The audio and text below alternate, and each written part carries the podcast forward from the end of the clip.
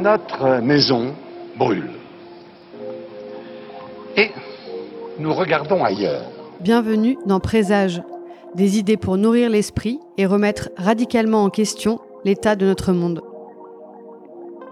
Je suis Alexia Soyeux et aujourd'hui je reçois Fatima Wassak. Fatima Wassak est politologue et fondatrice du Front de mer, premier syndicat de parents d'élèves des quartiers populaires. Dans son essai La puissance des mères, elle analyse les questions écologiques, féministes et antiracistes au prisme de la figure de la mère, comme véritable protagoniste politique capable de se réapproprier une puissance d'agir et de transformer le monde, loin de l'assignation au travail affectif et domestique auquel le groupe des mères est cantonné. Il faut vraiment se conscientiser comme euh, mère, comme sujet politique, comme parent, comme sujet politique. Et ça, c'est pas si simple lorsqu'on est de classe populaire, lorsqu'on est descendant de l'immigration, aussi parce que se joue un stigmate autour du parent démissionnaire. Moi, je montre à quel point les parents démissionnaires, souvent, ce sont des parents démissionnés en réalité. À partir de son propre récit de mère militante dans un quartier populaire de Bagnolet, elle décortique les enjeux du racisme, de la hiérarchisation sociale et des discriminations qui pèsent sur le parcours et la construction mentale des enfants. Elle invite ainsi à conquérir du pouvoir politique afin de s'approprier les questions d'écologie, de justice et de santé, d'habitude réservées aux classes supérieures. Quand je parle d'écologie de classe, j'assume de dire qu'il y a des gens qui ont cette volonté politique d'empêcher les classes populaires de s'organiser politiquement, y compris euh, sur des enjeux écologiques, euh, parce que ce serait remettre en cause euh, un ordre établi, un ordre social, un ordre ségrégué, un ordre hiérarchisé, un ordre inégalitaire. C'est un essai percutant qui mêle intime et universel, un manuel de résistance pour des luttes politiques fondées sur la dignité, le respect et la justice.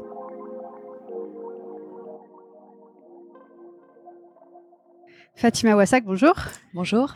Euh, votre euh, engagement militant est né de votre expérience de la maternité en tant que mère issue de l'immigration et vivant dans un quartier populaire, et donc de votre confrontation à certaines violences euh, sociales et institutionnelles vous, expliquez dans, dans votre livre La puissance des mères comment une problématique locale sur l'alimentation vous a peu à peu conduite à créer un syndicat de mères, le Front de mer, donc, en misant notamment sur une écologie très concrète. Est-ce que vous pourriez d'abord expliquer pourquoi avoir choisi la figure de la mère comme angle politique dans la mesure où le, la question de la maternité aussi dans le dans le féminisme, elle est quand même assez problématique. C'est enfin problématique. En tout cas, c'est plutôt un angle mort du féminisme. Euh, vous vous présentez la mère comme une figure euh, paradoxale entre euh, puissance et injonction aussi patriarcale, dépolitisation aussi. Hmm. Oui, alors le, travail autour de cette figure, ce sujet politique que sont que sont les mères, c'est pas du tout quelque chose que moi, j'ai travaillé euh, euh, en contradiction ou au regard de, de, de, des enjeux féministes. Je me suis pas dit ah mais ça va pas du tout dans la boîte à outils féministe, il manque quelque chose. Bon, travaillons à ce sujet politique euh, et travaillons à, à, à, nous organiser en tant que mère. Non, en réalité, ça traduit en fait un vécu. Euh, une expérience sociale et politique euh, qui démarre voilà avec avec l'assiette de ma fille avec les assiettes de nos enfants et c'est parce que j'ai été confrontée à une levée de bouclier, j'ai été confrontée au fait que je n'avais pas mon mot à dire pour ce qui concerne euh, l'assiette de ma fille, mais en réalité, de manière plus générale, le sort de ma fille, son avenir. Euh, euh, c'est parce que j'ai été confrontée à ça, en réalité, au fur et à mesure, et avec d'autres personnes qui se trouvent être des mères, euh, on s'est rapproprié cette figure en se disant mais en fait il y a quelque chose à faire avec ça. Il y a quelque chose de puissant là euh, à jouer dans et à mobiliser dans nos luttes pour euh, et notamment pour gagner. Alors pour ce qui concerne le sentiment paradoxal, oui, c'est avant même de me mobiliser en tant que mère, c'est vrai que dès la grossesse et dès l'accouchement, euh, j'ai effectivement senti cette euh, puissance et en même temps cette dépossession de, euh, de, de, ce pouvoir. Puissance parce que bah, on porte la vie et que c'est quand même quelque chose de, de magique en fait qu'on ne valorise pas assez. Et, ça, voilà, lors de la première grossesse, c'est vrai que je, je je me disais mais c'est quand même incroyable ce qui se passe dans mon être quoi dans mon corps voilà il y a quelque chose là de presque de, de métaphysique en fait, de transcende très spirituel. Euh, en tout cas, c'est comme ça que moi j'ai vécu ça. Et dans le même temps, vraiment un, état euh, où on est réduite en tout cas où moi j'ai été réduite euh, à être une chose comme ça qui devait être heureuse, qui devait être calme, qui devait pas trop se plaindre dès lors que son enfant, l'enfant dans le ventre ou l'enfant qui venait de naître, dès lors que l'enfant était en bonne santé.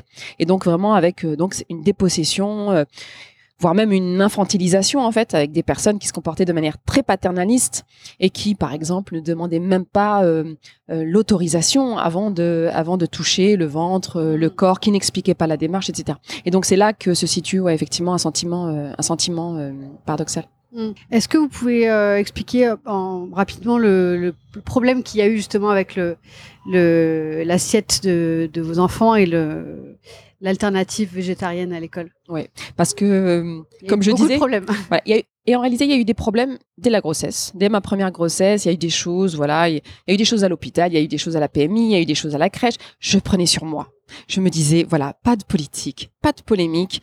Je milite déjà par ailleurs. J'ai déjà assez de problèmes comme ça pour ce qui concerne mon enfant, mes enfants, avec cette idée qu'il fallait pas leur faire porter en fait des, luttes, des combats qui allaient être trop lourds et que et qui pouvaient euh, se traduire par euh, des représailles, des conséquences. Voilà, je pense que c'est un sentiment que partagent beaucoup de parents, c'est-à-dire voilà, pas, pas pas de politique à la maison en fait, en essayant de protéger le foyer. Mais effectivement, malheureusement, en arrivant euh, à la maternelle, après euh, des années d'allaitement, parce que j'ai enchaîné l'allaitement de ma fille avec l'allaitement de mon fils, donc vraiment j'étais d'une part fatiguée, mais surtout euh, j'arrive avec l'idée que l'alimentation de mon enfant est très très très importante et que je me suis pas cassé la tête à gambader comme ça entre le tirelet et l'allaitement pour m'en déposséder, me déposséder de l'alimentation euh, de ma fille euh, entre midi et deux toute la semaine. J'arrive devant un questionnaire où on me demande euh, si oui ou non ma fille mange du porc à la cantine. Et il manque donc une question, question à laquelle été habituée à répondre les années précédentes en crèche publique départementale. La question de savoir si oui ou non elle, elle mange un plat avec viande ou un plat végétarien, donc l'alternative végétarienne. Et à ce moment-là, donc je pose une question très technique est-ce qu'il est possible de proposer un plat végétarien à mon enfant euh, dans la mesure où elle ne mange pas de viande à la cantine? Voilà. Et hum, à cette question simple, on aurait pu me répondre très simplement oui, c'est-à-dire bon, voilà, c'est facile à mettre en place. Il y a d'autres villes, parce que là, là on est à Bagnolet. Euh, il y a d'autres villes en France euh, qui n'ont pas fait sécession, euh, qui sont tout à fait républicaines, et, et, et, où on propose une alternative végétarienne. On aurait pu me dire oui, effectivement, vous n'êtes pas la seule. Il y a d'autres parents qui sont dans la même situation que vous, d'autres enfants donc qui sont dans la même situation. Il y a notamment des enfants qui sont pris dans un conflit d'autorité entre ce que demande le parent et ce que propose l'institution.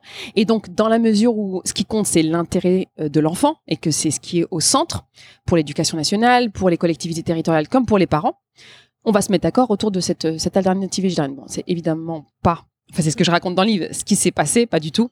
C'est-à-dire que à cette proposition d'une alternative végétarienne, qui est une proposition écologiste, puisque euh, non seulement elle mobilise des enjeux d'égalité de traitement, évidemment, de justice sociale, mais aussi des enjeux de santé publique et des enjeux euh, environnementaux, puisque euh, on le sait aujourd'hui encore plus qu'hier, la, consommation de viande a un très fort impact sur sur le réchauffement climatique. Donc, ça aurait pu mobiliser l'ensemble de la population. Et au lieu de ça, on a mobilisé euh, des enjeux euh, idéologiques autour euh, voilà du, plan machiavélique communautariste islamiste que je cherchais à imposer dans l'école de ma fille, mais en réalité en France, dans la France tout entière. Voilà. Et ça paraît comme ça un petit peu ça paraît énorme. Je sais que quand je le dis, ça paraît même euh, kafkaïen. En fait, on se dit c'est pas possible. En fait, euh, qu'il y ait eu euh, un tel décalage entre la demande première et en fait la manière dont cette demande a été reçue par les autorités, quelles qu'elles soient. Encore une fois, éducation nationale.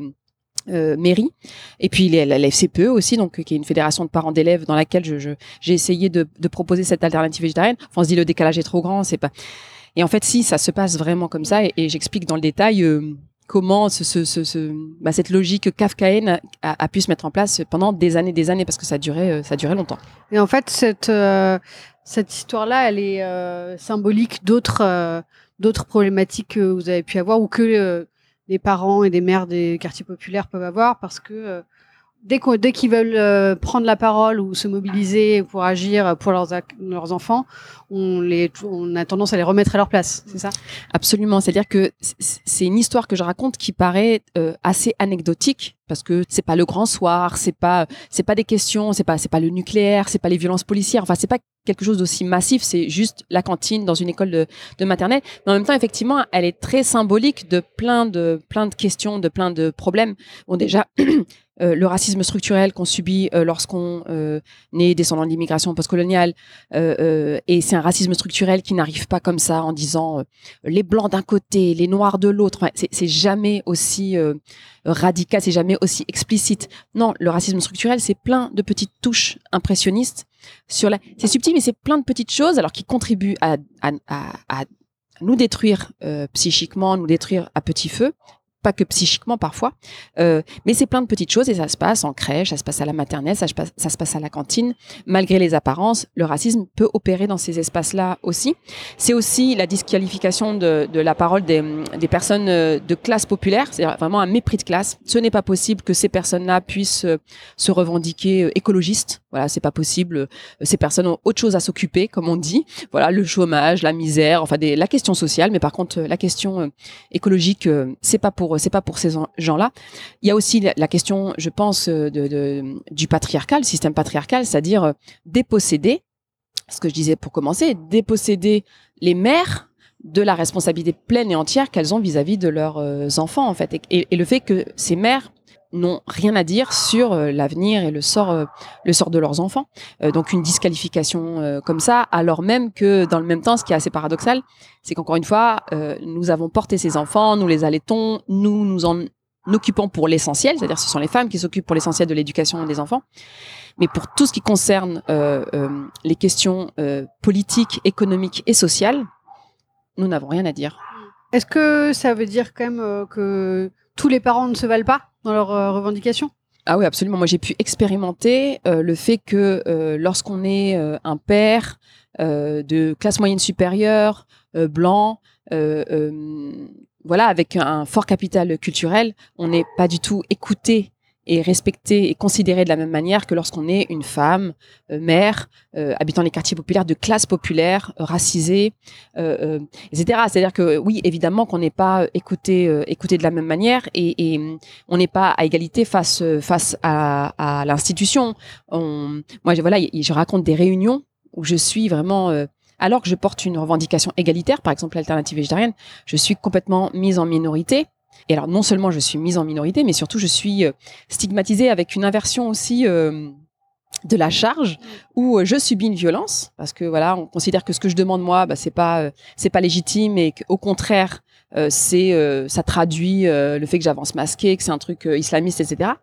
Et, on considère même que je suis agressive et violente et que la violence en fait vient de moi qui suis toute seule dans une réunion où on est 12 personnes et où je suis la seule comme ça à essayer de me dépatouiller avec mes histoires d'alternatives végétariennes. Enfin, j'insiste là-dessus parce qu'il y a vraiment une dimension en termes de santé mentale qui est très très importante en fait. C'est-à-dire comment lorsqu'on est très minoritaire, euh, dans un espace euh, voilà majoritaire où on veut porter une revendication égalitaire, comment en fait on peut s'épuiser très très facilement et comment en fait on peut être euh, réduite à un sentiment d'impuissance voire même de résignation et à quel point c'est difficile en réalité lorsqu'on est minoritaire de mener des combats écologistes, des combats politiques, des combats voilà sur, sur, sur la question sociale, à quel point c'est difficile. Et ça, vraiment, je, tenais à en faire part en fait pour pour montrer que voilà, il s'agit pas de, s'étonner que dans les quartiers populaires, on s'intéresse pas au réchauffement climatique, on s'intéresse pas à la question sociale. Voilà, c'est aussi pour dire, mais c'est pas si simple en fait. Que euh, nous avons dans les quartiers populaires, euh, nous, devons lutter pour pouvoir euh, lutter en fait. Nous devons lutter pour être légitimes à lutter. Et du coup, il faut face à face à toute cette violence et ces obstacles, il faut s'organiser et arriver à se se retrouver déjà. Oui, absolument. Euh, c'est-à-dire ne pas justement tomber dans le piège de cette histoire de communautarisme, etc. Et non, il faut, faut aller voir les gens, faut, faut discuter euh, de, de, bah, de notre intérêt commun que sont nos enfants. En fait, se dire mais là, on, est là pourquoi euh, On est là pour nos enfants, pour leur avenir, pour qu'ils soient bien. Et, et, effectivement, il faut, faut, faut créer du, du lien social. Mais avant de créer du lien social, enfin avant, c'est en même temps en réalité, c'est c'est ça participe de la même dynamique. Il faut vraiment se conscientiser comme euh, mère, comme sujet politique, comme parent, comme sujet politique. C'est-à-dire se dire, en fait, j'ai la responsabilité pleine et entière. Et ça, c'est pas si simple lorsqu'on est de classe populaire, de quartier populaire, lorsqu'on est descendant de l'immigration. On peut avoir l'impression qu'en fait, nous n'avons pas la responsabilité pleine et entière de nos enfants, aussi parce que se joue un stigmate autour du parent démissionnaire, du parent laxiste. Voilà. Et moi, je montre à quel point les parents démissionnaires, souvent, ce sont des parents démissionnés en réalité qu'on ne on ne considère pas. Donc il faut réussir à, à, déconstruire ça cette idée de parents démissionnaires et puis se réapproprier en fait l'idée que non nous sommes euh, responsables de nos enfants et se réapproprier l'idée que pour pouvoir euh, euh, protéger nos enfants eh ben il faut être il faut sortir de l'isolement il faut qu'on se mette à plusieurs il faut qu'on se mette non seulement à plusieurs donc dans, dans quelque chose de collectif mais aussi à plusieurs dehors dans l'espace public, là où nous sommes euh, chez nous, en réalité, ne pas accepter d'être euh, euh assigné à résidence. Euh, et je pense que c'est, alors ça vient des quartiers populaires. Effectivement, il y a, y a, quelque chose de très situé autour des quartiers populaires dans le livre, mais en même temps, il y a, y a, quelque chose de, de de très universel. Je pense que c'est pas anodin que euh, ça vienne, que cette, cette parole-là vienne d'une mère euh, euh, arabe, musulmane, qui vit dans les quartiers populaires, parce qu'il y a quand même quelque chose qui est central dans, dans le livre. Bon, déjà, le, le livre, enfin le titre, c'est la puissance des mères. En réalité, ça parle beaucoup, beaucoup, beaucoup des enfants. Parce qu'en réalité, le livre, c'est pour protéger les enfants. Et là où je pense qu'il y a une singularité, en fait, lorsqu'on est mère des quartiers populaires, singularité, mais qui peut devenir quelque chose d'universel, c'est que les enfants euh, de ces mères-là, nos enfants, ne sont pas considérés comme des enfants. Ils sont désenfantisés. C'est ça que je voulais. Euh, c'était ma prochaine question. Qu'est-ce que ce processus de désenfantisation envers euh, les enfants des quartiers populaires? Eh ben franchement, il y a un exemple qui est horrible qui a été donné ce matin. Je sais pas si on peut sortir un peu du livre et du coup parler un peu d'actualité, mais il y a un truc tellement horrible. Je me disais, mais je, au moment d'écrire le livre, je l'ai écrit surtout l'année dernière. je je ne m'imaginais pas qu'on pouvait atteindre un tel degré d'infamie en fait et justement de désenfantisation. Alors, il s'agit de Éric Zemmour sur CNews qui euh, euh, parle des mineurs isolés. On en parle beaucoup euh, en ce moment parce que l'État Macron en parle, parce que le gouvernement en parle. Et Zemmour, c'est une sorte de think tank en fait pour tous ces gens-là, c'est-à-dire qu'ils vont piocher euh, euh, leurs idées. Le séparatisme, par exemple, cette histoire de séparatisme, Zemmour en parlait il y a 4-5 ans. Bon, aujourd'hui, c'est sur la table et c'est dans le débat public et c'est porté par le gouvernement. Donc c'est bien que Zemmour, c'est pas juste un quelqu'un qui polémique comme ça euh, à la télé, c'est vraiment quelqu'un, c'est un penseur en fait de cette du gouvernement et pas juste de l'extrême droite. Bon, Éric Zemmour qui dit tranquillement que les mineurs isolés, donc on parle d'enfants mineur isolé, mineur, euh, voilà, c'est le mot technique pour dire enfant. Donc euh, déjà, le fait de ne pas dire enfant, de dire mineur, déjà c'est problématique.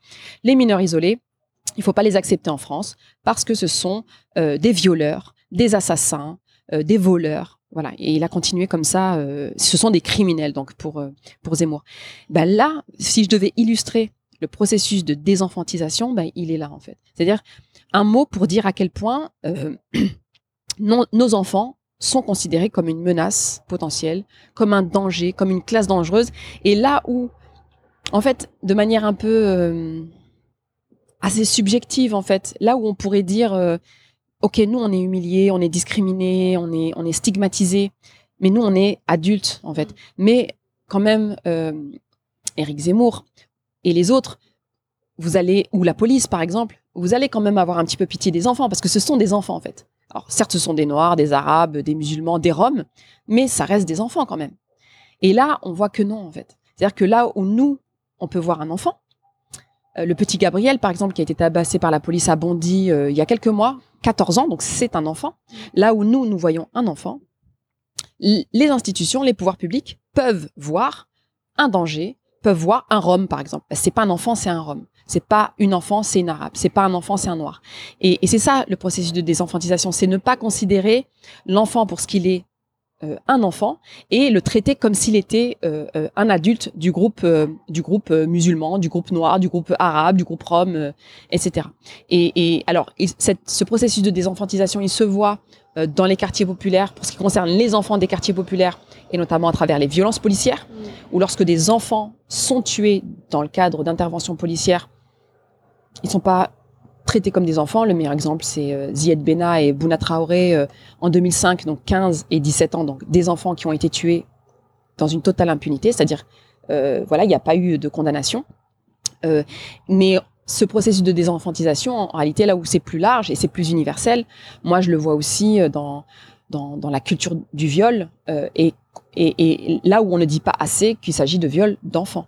C'est-à-dire que euh, on va parler de la culture du viol et beaucoup d'entre nous, y compris euh, dans les milieux féministes, euh, vont considérer que la culture du viol, ça, touche les femmes. Donc, on, va mobiliser ce féminisme donc qui tend à, parler au nom des femmes, donc au nom d'adultes, et on va quasi systématiquement oublier de dire qu'en fait, l'essentiel des, des victimes de viol en France, l'essentiel, donc c'est plus de 80% en fait, euh, l'essentiel de ces victimes, ce sont, ce sont des enfants. Et là, pour moi, il y a aussi un processus de désenfantisation qui est très, très problématique, en fait. On ne dit pas assez que le viol, en, France, le viol industriel massif, c'est une fillette sur cinq, c'est un garçon sur 13 qui va subir, qui vont subir euh, euh, une agression sexuelle euh, bah, pendant leur enfance. On ne dit pas assez qu'il s'agit d'hommes adultes qui s'en prennent à des enfants. Et là, voilà, moi, moi je, je, si je dois parler de désenfantisation, c'est vrai qu'il y a quelque chose de particulier parce que là, voilà, nos enfants sont tués comme ça dans la rue, dans, dans, dans, dans, dans, le cadre d'une intervention policière et ça n'émeut personne et, et, on va mobiliser le fait oui, mais euh, il est mort, mais euh, il n'avait euh, il n'avait pas traîné dehors. Voilà, euh, il fait, il, on l'a soupçonné d'avoir euh, de vouloir voler une mobilette, etc. Bon, là il y a une désenfantisation qui est claire, qui est. Mais sur la, la, la, la question du, du, du, du, viol, moi je trouve aussi qu'il y a là quelque chose qui devrait tous et toutes nous, nous concerner sur voilà co comment on peut accepter en tant qu'adulte bon moi je le dis en tant que mère mais alors pour une responsabilité collective c'est-à-dire qu'il s'agit pas de pointer du doigt telle ou telle mère évidemment pas puisqu'on a déjà assez de choses comme ça dont on doit se soucier individuellement. Mais comment nous adultes nous parents et nous mères collectives euh, comment on peut accepter que nos enfants soient violés de manière aussi massive sans nous organiser pour les protéger en fait? Et euh, alors je dis pas ça pour euh, juste pour dénoncer ou pour être comme ça dans un truc d'angoisse parce que je sais aussi qu'il y a tellement d'angoisse en ce moment par rapport notamment au désastre écologique qui vient. Enfin, je trouve que par rapport à nos enfants, générations futures, il y a déjà assez d'angoisse. Donc pour cette histoire de viol, par exemple, je, je, je tout de suite après euh, avoir chiffré la chose et l'avoir dénoncé, je propose quand même des choses. Comment on peut s'organiser euh, à l'école, comment on peut s'organiser dans des groupes de mères, comment on peut s'organiser aussi à la maison, c'est-à-dire dans le rapport qu'on a à nos enfants. C'est-à-dire qu'il y a une solution à ça et on peut en fait euh, protéger nos enfants contre ce viol qu'ils subissent massivement. Euh, vous parlez aussi des, effets donc euh, du racisme sur les enfants dès l'école, de l'assignation à certains rôles sociaux qu'on inculque dès le plus jeune âge, euh, en pointant donc ce système discriminatoire qui fait naître les inégalités et euh, une forme de réduction du champ des possibles de certaines franges de la population. Ça, c'est des pages qui sont vraiment particulièrement euh, percutantes, je trouve. Qu'est-ce que vous pouvez dire du coup de ces de ces discriminations qui sont, euh, bah, comme on disait tout à l'heure, assez insidieuses, qui sont pas forcément tout le temps faciles à mesurer aussi, le fait que euh, en Seine-Saint-Denis, il n'y a pas forcément euh, l'accès aux mêmes méthodes pédagogiques ou un chiffre qui est assez étonnant quand même que les élèves de Seine-Saint-Denis perdent en moyenne une année entière de scolarité par rapport aux autres parce que les, les enseignants ne sont pas remplacés en cas d'absence. C'est assez factuel en fait de, de voir ces, toutes ces données rassemblées. Absolument. Alors, je tenais justement, alors au-delà du récit que je pouvais faire de d'expérience de, personnelle, d'expérience familiale, d'expérience professionnelle, je tenais absolument à ce qui est aussi des chiffres, euh, des rapports d'études, des rapports parlementaires même, donc euh, signés par l'État lui-même, qui montrent à quel point euh, il y a là des inégalités qui sont structurelles et qui sont massives et que ce n'est pas qui juste moi et qui sont documentées. Donc on peut pas le nier. Je veux dire à un moment donné quand on est un peu honnête euh, et quand on n'est pas juste sur Twitter ou à la télé ou bon, on est obligé d'admettre qu'il y a ces inégalités qui sont euh, qui sont structurelles. Effectivement, le, le, moi pour moi la donnée la plus euh, intéressante en fait à soumettre euh, au débat public, c'est le fait que les enfants de Seine-Saint-Denis perdent effectivement un an de scolarité par rapport à une moyenne nationale. C'est dire en fait la l'importance de cette question de, de l'inégalité euh, et c'est dire à quel point la question de la laïcité qui est surmobilisée, qui, su, qui sature totalement euh, mmh. l'espace, euh, le discours politique, le discours médiatique, à quel point c'est une mascarade totale.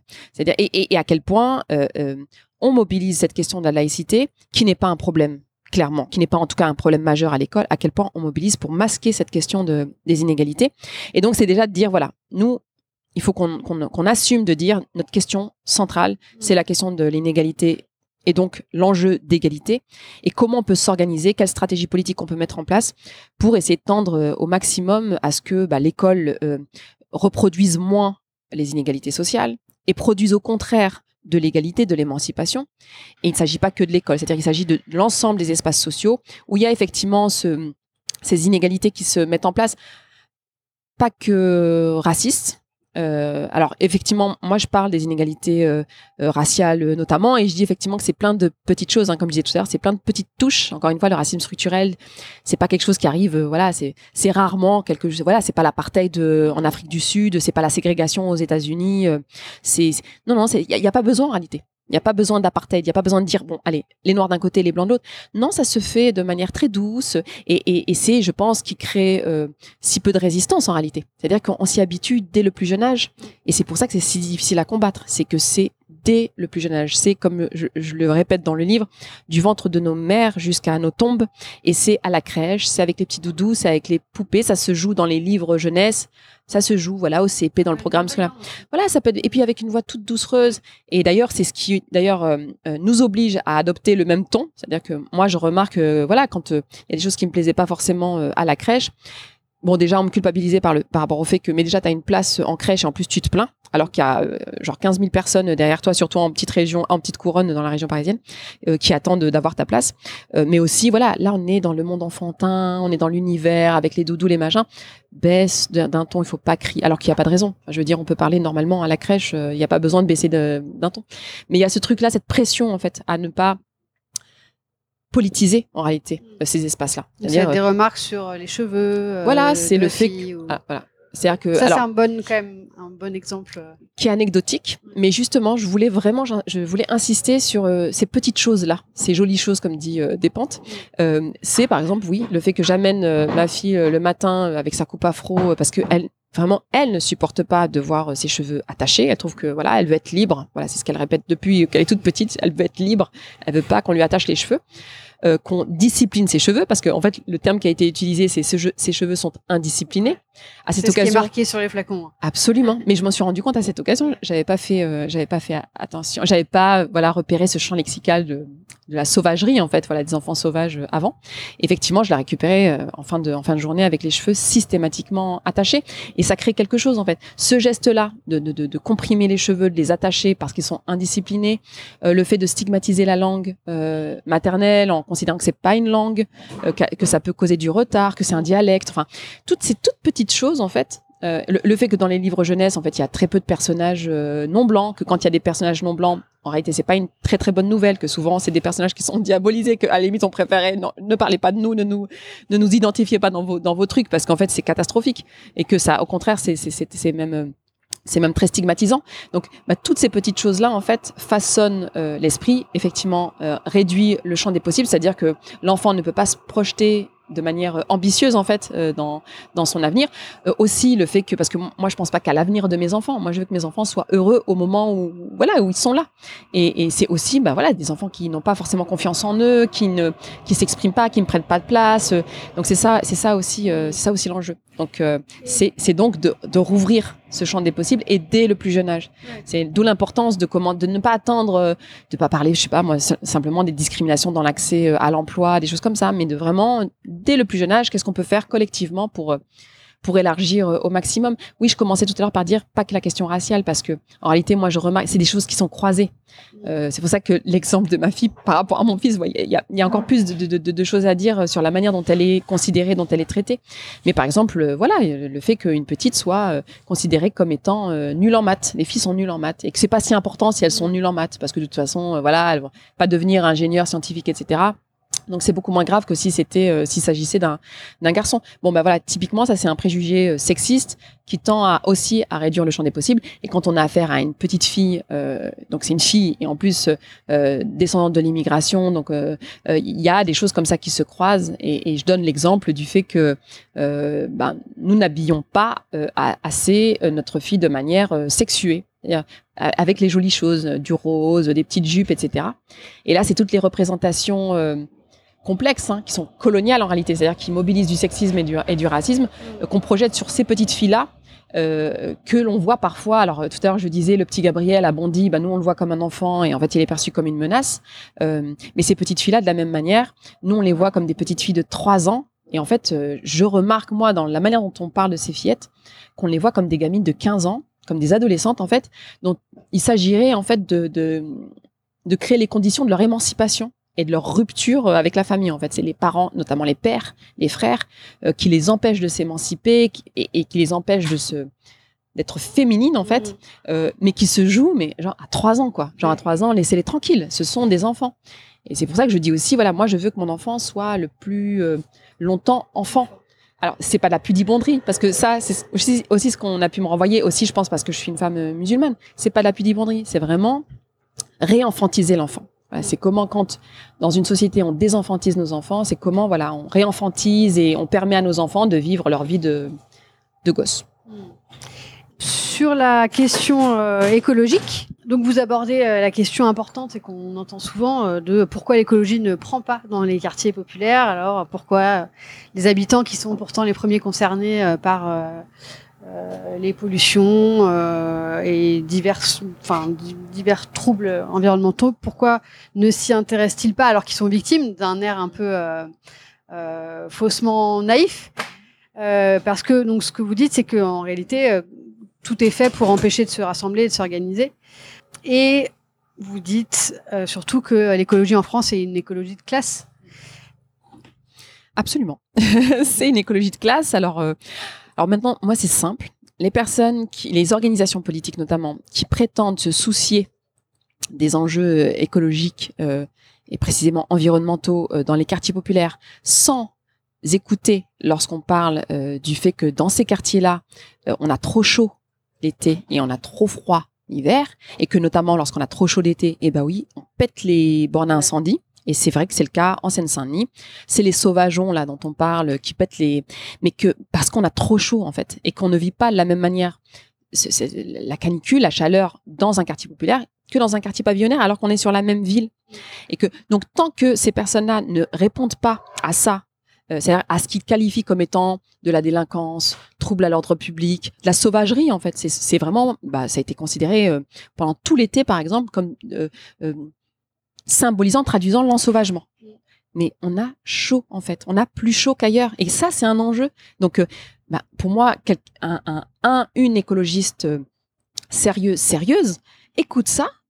Et puis essaie de trouver une solution. Et, voilà, et comment on essaie de partir de, ça? Comment on essaie de partir? Euh, Moi, la défi- définition que je donne souvent de l'écologie, c'est le fait de pouvoir circuler librement dans l'espace public. Et c'est une définition qui est très située, en fait, qui est très ancrée dans l'histoire des quartiers populaires, l'histoire de l'immigration, le fait qu'on soit assigné à résidence. Mais comment on pourrait euh, euh, nous demander, nous qui vivons dans les quartiers populaires et qui sommes assignés à cause euh, de, de, de, de la présence policière, à cause du quadrillage, euh, à, à cause de hier, par exemple, j'étais à Toulouse, il y a des quartiers, les quartiers populaires là-bas sont grillagés, sont, il n'y a pas d'horizon, on peut pas respirer. En fait, nos enfants peuvent pas jouer, il n'y a pas de lien social possible, il n'y a pas d'agora possible. On est assigné aussi à cause des ascenseurs en panne. Enfin, il y a mille et une manières de nous assigner à résidence dans nos appartements exigus, insalubres, Par la peur a- aussi. Par la Par la de- peur la peur de sortir. des quoi. mères, Ouais. notamment vis-à-vis de leurs enfants, qu'elles tiennent par, par la manche parce que effectivement ils risquent, ils risquent des choses euh, dans le quartier quand ils sont, quand ils sont dehors. Donc, euh, donc évidemment que de notre point de vue, bah, l'écologie c'est ça en fait, c'est de pouvoir respirer en fait, de prendre de la place et de pouvoir nous sentir chez nous sur. Alors moi dans le livre je parle beaucoup des territoires parce qu'en réalité je pense que ce qui s'est passé, bon à la fin je finis par dire terre, mais ce qui se passe pour nous en fait, c'est qu'on se sent tellement peu chez nous en France parce qu'on n'est pas considéré comme chez nous en réalité. Ça vient pas de notre petit cœur, hein, évidemment, c'est ce qu'on nous renvoie. Qu'en fait, on utilise ce terme très technique, mobilisé notamment par les pouvoirs publics et la politique de la ville en particulier, le territoire. Mais en réalité, il n'y a pas de raison qu'on parle pas des terres, comme dans le Jura, en fait. Dans le Jura, ils disent nos terres, ils disent même le terroir. Bah, nous, c'est nos terres aussi, en fait. Et on a le droit d'être sur nos terres, on a le droit de se réancrer dans nos terres, on a le droit d'y être ensemble, etc. Donc pour moi, l'écologie, c'est ça. Donc euh, à ceux et celles qui font mine de s'intéresser euh, de, de- de- des enjeux, de ces enjeux écologiques, euh, notamment pour ce qui concerne les classes populaires et notamment celles qui vivent dans les quartiers populaires, moi je dis écoutez déjà euh, euh, euh, ce qui se passe, quelles sont nos priorités, quels sont nos enjeux, cette histoire de, de liberté fondamentale, donc la liberté de circuler dans, dans l'espace public, le fait de ne pas être assigné, le fait de pouvoir voir nos enfants jouer dehors. Voilà, pour moi, ça, c'est un enjeu euh, écologique. Je veux que mes enfants puissent pr- prendre de la place. Euh, là, en ce moment, par exemple, on parle de ce dispositif qui consiste à dégenrer euh, les cours de récréation. Le fait que les filles ne circulent pas dans la cour de récré aussi bien que les garçons. C'est un vrai problème. Mais je trouve que c'est un, c'est- un problème qui s'inscrit dans ce problème plus large de, de, euh, bah, qui concerne des catégories de population euh, qui n'ont pas le luxe, parce que c'est un luxe du coup, de, de pouvoir circuler euh, comme elles l'entendent dans l'espace public. Mm. Ouais, là où finalement, quand on parle d'écologie en France, on veut surtout, on renvoie surtout à ces gens qui parlent de grands concepts, euh, de notions euh, comme euh, le nucléaire, le réchauffement climatique, la transition, etc., et qui nécessitent effectivement d'avoir un, un assez gros bagage déjà culturel pour pouvoir Oui, mais en le- même temps, oui. Alors, mais en même temps, même, même Bah, c'est la différence question- entre euh, les, Ouais. les notions très abstraites et les problématiques très concrètes Ouais. de euh, voilà, effectivement on a chaud, on a froid, euh, on peut pas circuler, euh, qu'est-ce qu'on mange euh. Bah, je, suis, je suis d'accord avec vous. Maintenant, la liberté de circuler dans l'espace public, c'est une liberté publique, c'est une liberté fondamentale. Elle est très abstraite, cette liberté. Et pourtant, on y tient. Moi, Ouais. moi j'y tiens. Pourtant, c'est pas très concret comme, euh, comme notion. Vous voyez, c'est une liberté publique, c'est une liberté fondamentale. Donc, moi, j'opposerais moins euh, euh, ce qui est abstrait et ce qui est concret. Non, en réalité, moi, je pense que quand, on parle, quand je parle d'écologie de classe, j'assume de dire qu'il y a des gens, et, notamment des gens qui sont organisés politiquement, qui ont cette volonté politique d'empêcher les classes populaires de s'organiser politiquement, y compris euh, sur des enjeux écologiques, euh, parce que ce serait remettre en cause euh, un ordre établi, un ordre social, un ordre ségrégué, un ordre hiérarchisé, un ordre inégalitaire, et qui a une vraie volonté politique. C'est pas simplement on s'est trompé de vocabulaire, c'est trop abstrait, il faut qu'on concrétise un petit peu plus. Non, non, c'est une volonté. Moi, j'ai pu l'expérimenter. L'alternative végétarienne, clairement, précisément, de manière chiffrée, elle permet de lutter contre le réchauffement climatique. C'est pas ce qui va lutter totalement, on est d'accord, mais il y a un impact. Bah, à l'échelle individuelle, c'est quand même le plus gros, Et puis, sur, plus et puis, gros facteur de changement qu'on puisse faire. quoi. et puis à l'échelle d'une collectivité territoriale, c'est la cantine, c'est aussi une manière de d'éduquer nos enfants en fait à des enjeux écologiques, c'est-à-dire ben, dès le plus jeune âge, ils s'habituent à l'idée que ce n'est pas parce qu'un repas euh, euh, est servi sans viande que l'enfant va, va tomber dans les pommes, qu'il va être en carence, etc. Donc il y a, il y a même un enjeu éducatif en fait sur cette écologie euh, populaire qui, qui, qui peut être mis en place. Et vraiment par rapport à cet enjeu de d'empêcher, d'entraver les classes populaires et notamment celles qui vivent dans les quartiers populaires d'avoir accès à cette euh, bah, ce pouvoir politique en fait, le pouvoir de écologique. Euh, Qu'est-ce qu'on devient, euh, la place qu'on prend, le pouvoir qu'on reprend, euh, toutes ces questions-là. Je, je donne quelques exemples moi d'écologie de classe. hein. C'est quand à Bagnolet, on a vu débarquer dans le quartier le plus populaire de Bagnolet des gens avec leurs petits gilets verts euh, qui ne sont jamais venus dans le quartier. C'est-à-dire que n'avaient rien à y faire. De toute façon, il n'y a rien dans ce quartier. Il n'y a pas de service public. Il n'y a pas de, de, euh, nourriture euh, un peu digne de ce nom, en fait. Voilà, c'est beaucoup de, de, grecs, c'est beaucoup de, voilà, de fast-food, etc.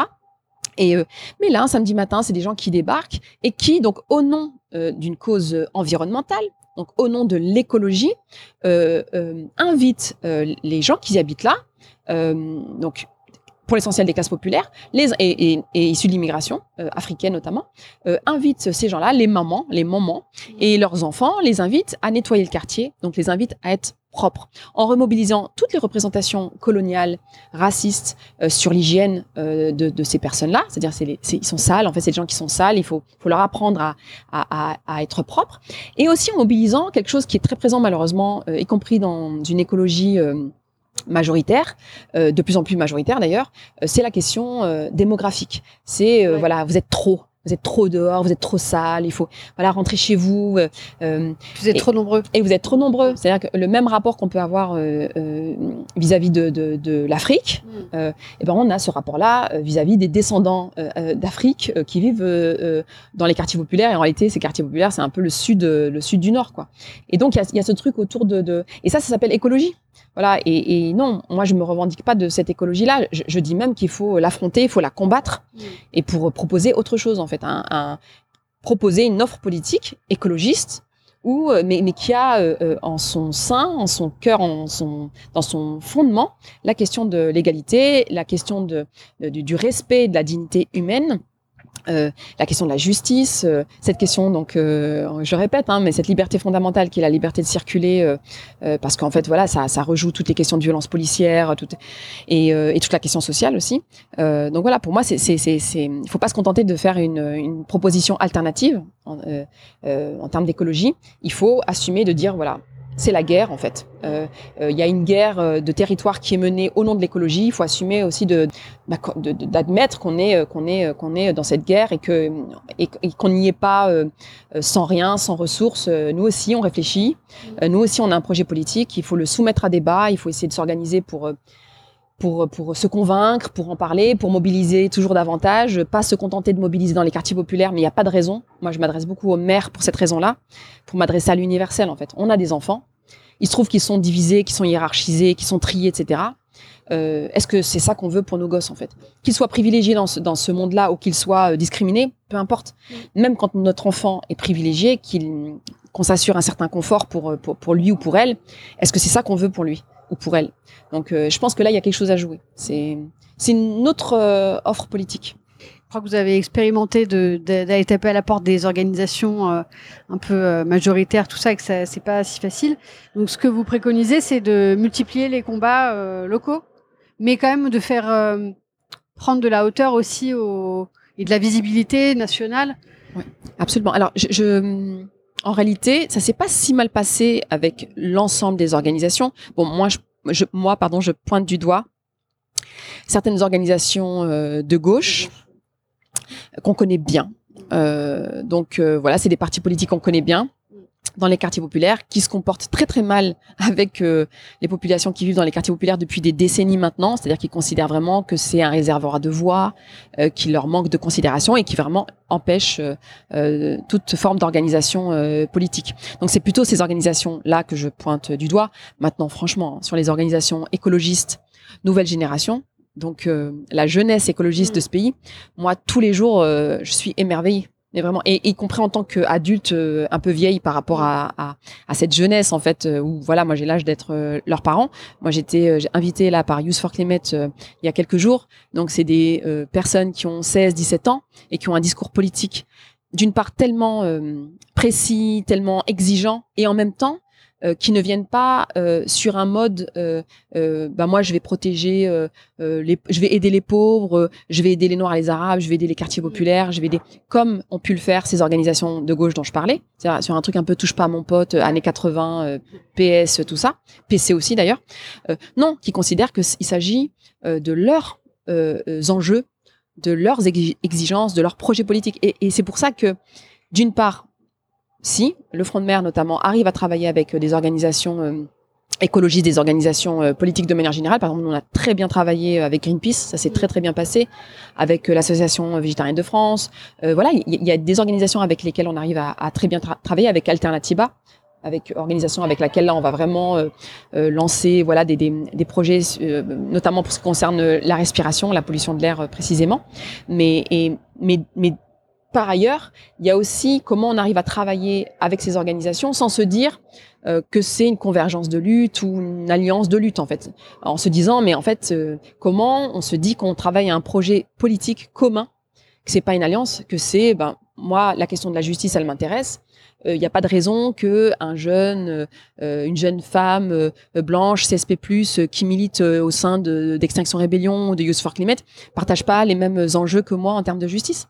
Et qu'il voilà il n'y a pas d'un côté la justice euh, environnementale de l'autre côté la justice euh, sociale. Moi je m'intéresse aussi à la justice environnementale en réalité dès lors qu'on on subit en réalité euh, euh, aussi euh, du racisme environnemental des inégalités environnementales lorsqu'on vit euh, dans les quartiers populaires. Donc donc voilà, il y a la justice. Point. Il n'y a pas d'adje- il y a pas forcément besoin d'accoler des adjectifs qualificatifs. On le fait parfois pour euh, visibiliser en fait le fait que des organisations qui n'ont pas la même culture politique, qui ne s'ancrent pas sur les mêmes territoires, travaillent ensemble. Donc ça, je le fais aussi. Maintenant, il faut quand même garder à- à- en tête notre euh, notre humanité en fait. Notre humanité vraiment et, et, et, et encore plus en tête le fait que bah, on est là pour nos enfants et que et que c'est un destin euh, qui nous unit, que c'est un destin commun.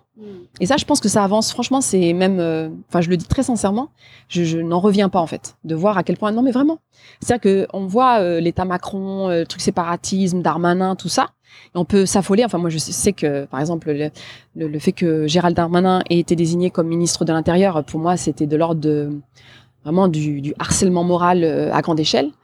Où vraiment, je me disais, c'est pas possible. Enfin, on fait un pas, ils, ils, ne reculent pas en fait, ils avancent encore plus. Bah, on nous remet à notre place, peut-être. et on nous rappelle à l'ordre effectivement. Mais dans le même temps, je me dis aussi que c'est parce c'est aussi parce qu'on avance beaucoup et qu'il faut pas se résigner en fait. Il y a vraiment là de moi je vois dans plein d'espaces vraiment de l'espoir à retrouver en fait. Mm. Et notamment dans un voilà moi je reconnais ça euh, aux, aux personnes qui sont plus jeunes euh, à cette génération donc on appelle génération euh, climat, génération Adama, peu importe le nom qu'on lui donne. Mm. Mais en tout cas une génération qui ne veut pas se laisser écraser, qui veut pas voir son avenir détruit euh, et qui euh, fera tout pour euh, bah, pour se- rouvrir son champ des possibles elle-même. Ça c'est bien pour nous. Ouais, ouais. Mais c'est, c'était un peu ma dernière question un peu traditionnelle. C'est euh, face à tout ça et la difficulté de, de ces combats au quotidien, comment est-ce que vous parvenez à cultiver la joie? Oh, bah, en parlant avec mes enfants déjà, parce qu'ils sont. Bah, c'est super en fait d'avoir des enfants déjà, parce que c'est la, c'est la possibilité euh, qui est offerte là euh, de pouvoir euh, ben, être dans les histoires de voilà de sorcières, de dragons, de non mais vraiment, c'est-à-dire que moi ça m'a permis vraiment de l'air de rien en fait, de pouvoir réinvestir cet espace-là sans passer pour quelqu'un d'un peu bizarre quoi. Et non, et puis se dire que voilà, euh, quoi que je fasse, en fait, même si ça marche pas forcément, eh ben c'est bien parce que mes enfants me regardent et que bah, du coup ça les ça les construit et que euh, bah déjà rien que pour ça ils pourront être fiers de moi quoi. C'est-à-dire je me dis bon j'aurais fait ma part, euh, voilà ai- le, le simple fait de leur apprendre à à ne pas se résigner parce que moi-même je me résigne pas. Euh, et de voir ça au quotidien en fait de voir que mes enfants bah, ils ont confiance en eux en elles euh, que voilà ils avancent qu'ils sont contents qu'ils s'amusent euh, qu'ils sont pas trop dans quelque chose euh, voilà ils, ils sont insouciants en fait ils sont enfants bah, ça déjà je, je trouve que c'est bien Merci beaucoup. merci Merci à vous tous et toutes pour votre écoute. Vous pouvez soutenir Présage en mettant 5 étoiles sur iTunes ou votre application de podcast préférée. Et vous pouvez aussi partager les épisodes s'ils vous ont plu. Présage est un podcast indépendant. Le générique est un extrait du morceau L'eau de Sabrina Bellawell, mixé par Paloma Colombe. À très vite.